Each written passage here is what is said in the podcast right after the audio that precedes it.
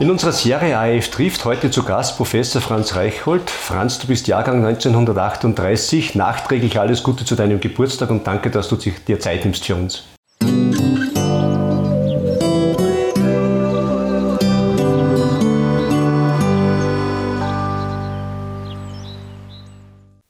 Danke herzlich für die Gratulation und danke herzlich für die Einladung und die Ehre, dass ich im ARF interviewt werde. Freut mich sehr. Franz, wir fangen natürlich bei der Kindheit an. Du bist aufgewachsen in Mesnerhaus. Was kannst du uns denn über deine Eltern erzählen? Über meinen Vater weiß ich fast nichts. Der ist gestorben, als ich ein Jahr alt war. Und meine Mutter, sie kommt aus dem Innviertel, war Mesnerin bis zu ihr, fast bis zu ihrem Lebensende, bis zu ihrer Erkrankung. Und darum bin ich auch im Mesnerhaus geboren und dort habe ich gelebt bis ins Jahr 1989. Deine Kindheit fällt ja noch in die Kriegszeit hinein, vor allem dann aber auch in die Nachkriegszeit. Welche prägenden Erinnerungen hast du da?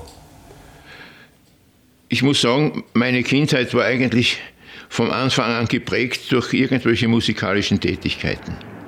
Als kleiner Bub habe ich bereits mit Freude Kinderlieder gesungen, das hat die Schwester Paula, die damalige Organistin und Klavierlehrerin im Josephinum, äh, spitz gekriegt und hat meine Mutter gefragt, ob sie mich, damals war ich sechs Jahre alt, zu ihrem Kinderchor, den sogenannten Kirchenspatzen, dazu nehmen darf und bin eigentlich von dort weg mit der Kirche sehr eng verbunden gewesen da ich in diesem Chor aufgewachsen bin, ein Jahr später begonnen habe mit Klavierunterricht und drei Jahre später mit Violinunterricht.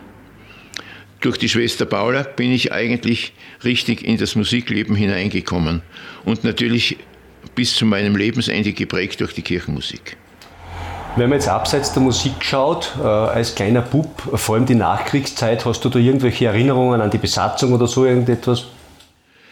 Ja, sicher. Ich weiß, ich kann mich noch dunkel erinnern an die Soldaten, die äh, oft mit ihren Panzern gekommen sind, äh, weil bei uns in der Nähe war ein Hydrant vis-à-vis -vis von der Schule und dort haben sie immer ihre Fahrzeuge gewaschen. Und mit denen haben wir auch Kontakt gehabt, da haben wir alles Mögliche von ihnen bekommen. Militärkäppchen oder Schokolade, was er den Kindern Freude gemacht hat. Wir durften sogar mal ein paar Meter mit dem Panzer mitfahren. Verständigung auf Englisch, haben wir das damals schon gelernt? Es war in Anfangsstadien vorhanden. Wir hatten eine Schülerzeitschrift in der vierten Klasse Volksschule, wo auf der Rückseite die wichtigsten englischen äh, Ausdrücke übersetzt waren ins Deutsche. Nur wir hatten keinen Lehrer, der uns das wirklich richtig erklärt hat. Aber Please give me chocolate, das haben wir, äh, hat jeder gekonnt von uns. Du bist dann weitergegangen in die Knabenhauptschule damals, also noch getrennt, Buben und Mädchen. Äh, wenn ich heute schaue, äh, gibt es für die Hauptschüler Reisen im ganzen EU-Raum und so weiter. Seid ihr auch irgendwo hingefahren in dieser Zeit? Das Einzige, äh, die zwei Reisen, die wir damals gemacht haben, war eine Reise nach Klagenfurt, eine Dreitagesreise in der zweiten oder dritten, ich kann mich nicht mehr genau erinnern, und die heute noch übliche Wien-Aktion. Da konnte ich aber nicht mitfahren, weil ich zur gleichen Zeit die Aufnahmeprüfung in die Lehrerbildungsanstalt in Graz hatte. Also die Ausbildung ist damals ganz anders gewesen. Nach der Hauptschule die Lehrerbildungsanstalt. Äh, wie kann man das heute vergleichen? Ja, es war eine berufsbildende Mittelschule, die fünf Jahre gedauert hat und mit der Matura abgeschlossen. Eine pädagogische, eine pädagogische zusätzliche Ausbildung war also ein Lehrfach, das wir zusätzlich nehmen mussten. Und wir hatten auch in der Schule schon die Gelegenheit zu Lehrauftritten und so weiter. Und wir kamen als sogenannte provisorische Volksschullehrer mit dem Maturazeugnis aus der Schule heraus. Wohin hat dich denn dann deine erste Lehrertätigkeit geführt? Ja, das ist eigenartig. Meine erste Lehrertätigkeit war an der, am Privatrealgymnasium Bad Aussee. Und das kam durch Zufall. Ich hatte einen Freund, dessen Mutter eine, äh, ein Mitglied des Elternrates gewesen ist und der damalige Wirtschaftsdirektor Dr. Höttl, der Gründer auch dieser Schule, hat immer Lehrer gesucht. Und ursprünglich sollte ich dann kurz noch einmal als Klavierbegleiter mit der Länderbühne mitfahren. Habe ich fast schon ein Engagement gehabt. Und dann kam diese Dame und hat mir gesagt, Dr. Höttl könnte Erzieher brauchen. Und nachdem damals die Lehrerstellen sehr, sehr selten gewesen sind, dadurch, dass aus dem Krieg viele äh, Lehrer zurückgekommen sind, die wieder eine Stelle äh, haben mussten, waren die Junglehrer eigentlich zur Arbeitslosigkeit verurteilt. Aber durch Glück kam ich dann als Erzieher in die Privat, ins Gymnasium, ins Privatrealgymnasium. Und als es dort äh, an Musiklehrern auch zu hapern begann, hat man mir Musikunterricht zugeteilt. Auch Mathematik hatte ich schon zu unterrichten dort, weil der Leiter von den Schülern erfuhr, oder der Mathematikprofessor besser gesagt, dass die Schüler aus meinem Heim besondere Fortschritte in Mathematik machten. Mit denen habe ich nämlich immer Aufgabe gemacht. Und dann die richtige Lehrtätigkeit, Volks- oder Hauptschule, was du da begonnen? Ja, es war dann so, dass es äh, mit der Mittelschule zu grieseln begonnen hatte und ich äh, den Rat bekam, such dir eine öffentliche Stelle. Ich sollte ursprünglich nach Gröbming und es war mit dem äh, damaligen Direktor der Gröbminger Volksschule bereits ausgemacht, welche Klasse ich bekommen sollte. Dann erkrankte der, der, Mittel, äh, der, Entschuldigung, der Bezirksschulinspektor und die Agenten wurden nach Liezen übertragen und der hatte natürlich jetzt andere Prioritäten und so kam ich nach Schöder im, Mur, im Bezirk Murau. Das war meine erste Stelle. Meine zweite Stelle war dann ein Jahr später an die Hauptschule nach Stadl an der Mur, ebenfalls im Bezirk Murau. Und dann, um dort wegzukommen, meldete ich mich zum Bundesheer, das ich bis jetzt aufgeschoben hatte und äh, benutzte dann diese Möglichkeit, um in den Bezirk Liezen zu kommen und wurde als ein Jahr lang in die äh, Volksschule in Lupitsch angestellt.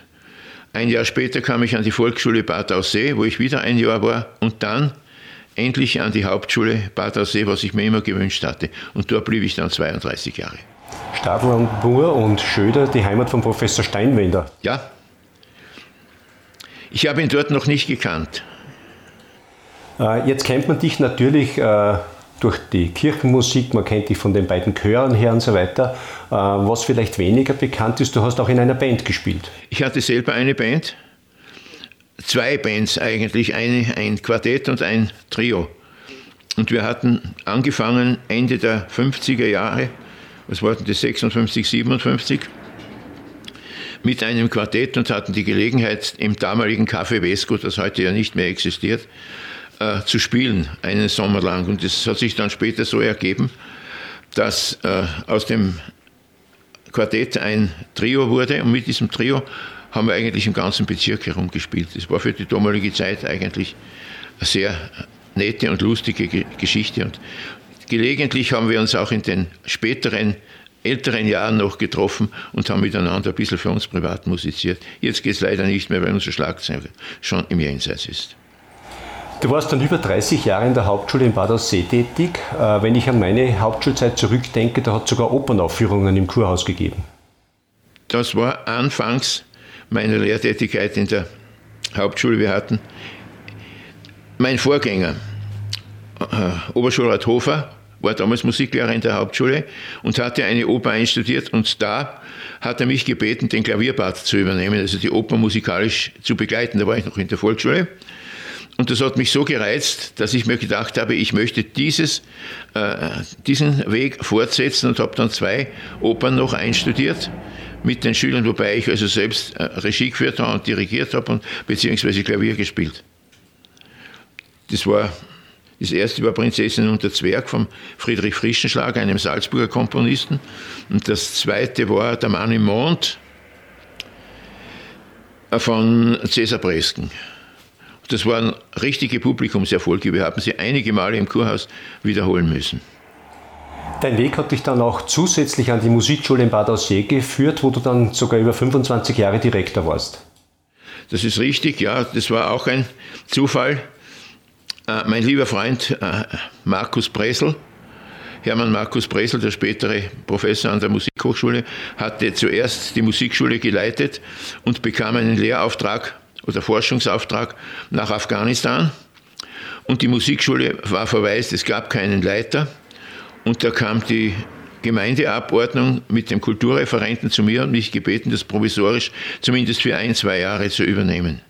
Dass dann daraus 25 Jahre geworden sind, konnte ich damals noch nicht wissen. Aber es war eine schöne Zeit und ich habe das sehr, sehr gerne gemacht.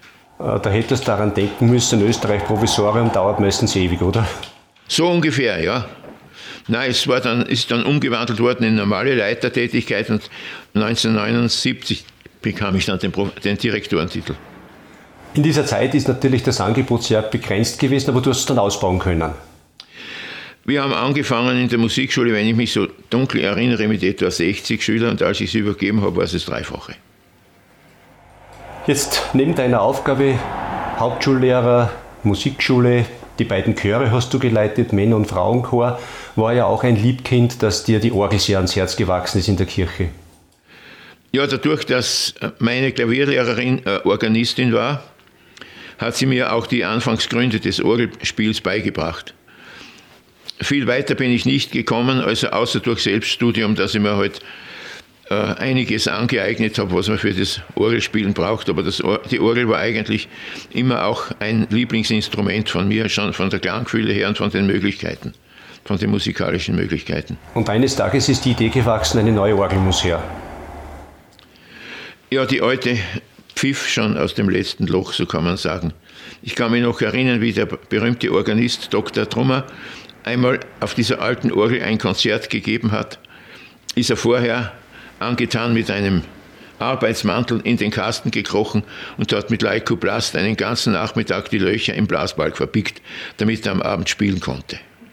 Und da ist dann der Gedanke entstanden, irgendwas muss passieren. Äh, Franz Feichtinger, war damals der Vorsitzende des Bauausschusses und der hat die Idee aufgegriffen und mit ihm zusammen haben wir dann angefangen, einmal Spenden zu sammeln für ein neues Werk. Und dann ist vom Vorgemeinderat die Ausschreibung gekommen, die haben wir dann an zehn österreichische Orgelbaufirmen ausgeschickt. Wir wollten damals, war es ja noch nicht europaweit, wir wollten unbedingt einen österreichischen Orgelbauer haben, nachdem wir erfahren haben, dass sämtliche Domorgeln von Ausländern gebaut worden sind, wollten wir da ein bisschen dagegen steuern und durch großes Glück hatten wir einen, eine Lücke gefunden beim Österreichs renommiertesten Orgelbauer, beim Rieger in Vorarlberg, einen Termin zu bekommen. Was vielleicht auch nicht ganz bekannt ist, dass bei dieser Orgel, die der Rieger gebaut hat, aber auch ein Grundlseer Künstler beteiligt war. Hans Meierl. Das hat uns sehr, sehr gefreut. Die Schleierbretter, also die Verkleidungen der Orgelpfeifen, sind ja oft bei Barockorgeln sehr kunstvoll und mit Gold ausgelegt und so.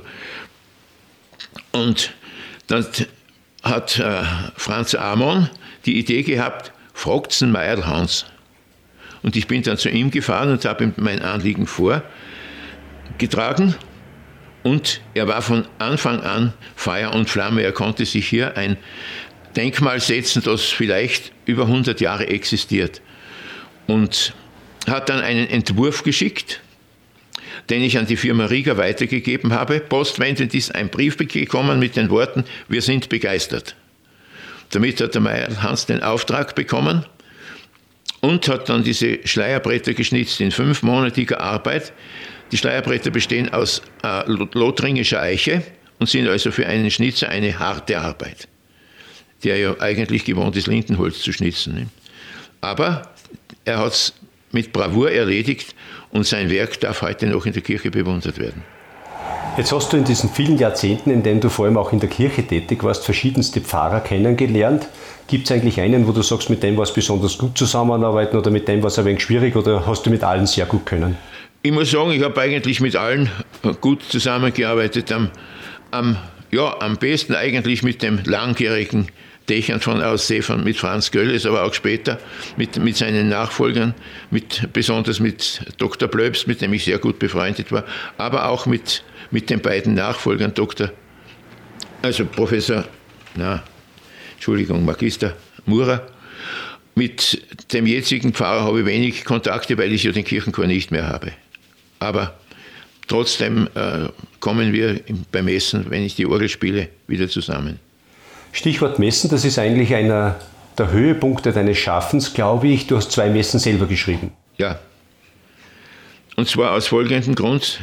Es war mir lang ein Anliegen und ein geheimes Versprechen, mich für mein, für mein gut gelungenes, soweit ich es von meiner Warte aus sagen kann, Leben Dank zu sagen. Das war der erste Grund. Und der zweite Grund war, es war die Jahrtausendwende.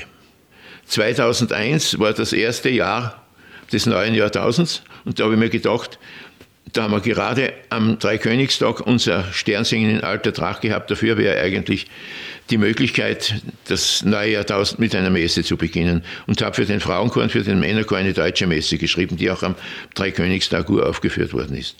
Später habe ich sie dann erweitert durch einen Orchestersatz, den wir am 15, im Jahr 19, 2015 aufge, aufgeführt haben und die eigentlich gut angekommen ist. Und, das, und die zweite Messe, die entstand etwas später, das war eine lateinische Messe für Chor, Orgelsolo und Orchester. Die wurde im Jahr 2010 aufgeführt. Ja, neben diesem reichen Schaffen ist dir natürlich auch ein Schicksalsschlag nicht erspart geblieben. Nach über 40 Jahren hast du deine Ehefrau verloren. Das war wirklich ein großer Schicksalsschlag für mich. Und in den ersten Monaten habe ich sehr schwer daran getragen, dass ich das überwinden konnte.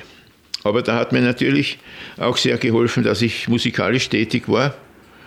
Und ich habe damals, wie durch ein Wunder, eine Dame kennengelernt, wieder kennengelernt, die ich aus meiner Jugend gekannt habe. Und das war meine jetzige Lebensgefährtin, Traudi, die mir immer wieder, mich immer wieder bestärkt hat, in meiner Arbeit für die Messe weiterzuarbeiten und so sie zur Vollendung bringen. Das hat mir sehr viel über die Schmerzen hinweg geholfen. Franz, ich bedanke mich ganz herzlich für dieses ausführliche Gespräch. Äh, ich wünsche dir weiterhin viel Gesundheit und dass du noch viele Menschen mit deinem Spiel in der Kirche erfreuen kannst. Danke vielmals. Ich danke herzlich, danke herzlich für die liebenswürdige Aufnahme, für das Interview, das ich geben durfte. Und ich werde mich bemühen, soweit es mit meiner Gesundheit äh, verträglich ist, mein Orgelspiel weiter zu pflegen. Dankeschön.